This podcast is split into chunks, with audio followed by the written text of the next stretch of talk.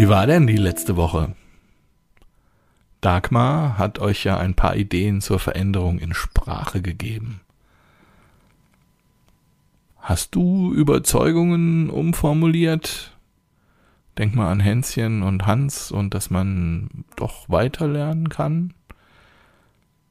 Kannst du vielleicht jetzt singen oder traust dich zu singen? Obwohl dir andere früher immer sagten, du kannst das nicht? Oder du kannst vielleicht auch was anderes jetzt, wo dir jemand anders gesagt hat, das kannst du nicht. Oder hast du die Lösung, wenn das Problem erneut auftritt? Du bist jetzt der Magier, der mit Worten Magie erzeugt.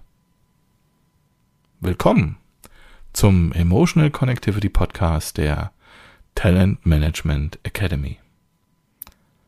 Heute möchte ich mit dir über die Bedeutung der Kommunikation sprechen. Wer bestimmt denn in der Kommunikation, was was bedeutet? Beispiel. Wenn ich ein Wort gebrauche, sagte die Grinsekatze, in recht hochmütigem Ton, dann heißt es genau, was ich für richtig halte, nicht mehr und nicht weniger. Es fragt sich nur, sagte Alice im Wunderland, ob man Wörter einfach etwas anderes heißen lassen kann. Hm. Alice im Wunderland und die Grinsekatze.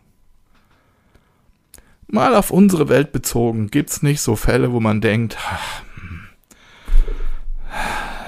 so ein Depp. Der kapiert wieder nix. Oder kennst du, dass du sagst, hm, ich fühle mich hier als der oder die Deppin. Ab morgen, wenn ihr euch nicht sicher seid, ob er oder sie euch verstanden haben und ob oder ob ihr ihn oder sie richtig verstanden habt, dann fragt nach. Fragt, was der andere verstanden hat oder fragt ihn oder sie, es bitte zu wiederholen mit den eigenen Worten, um sicherzustellen, dass ihr ein ähnlich, ausreichend ähnliches Verständnis habt. Oder ihr sagt dem anderen, das folgende habe ich verstanden und ihr wiederholt es mit euren Worten. Ja, Tipp am Sonntag für die nächste Woche. Viel Spaß damit in der kommenden Woche und schlagt der Grinsekatze oder den Grinsenkatzen dieser Welt ein Schnippchen. Das wünscht euch die Talent Management Academy.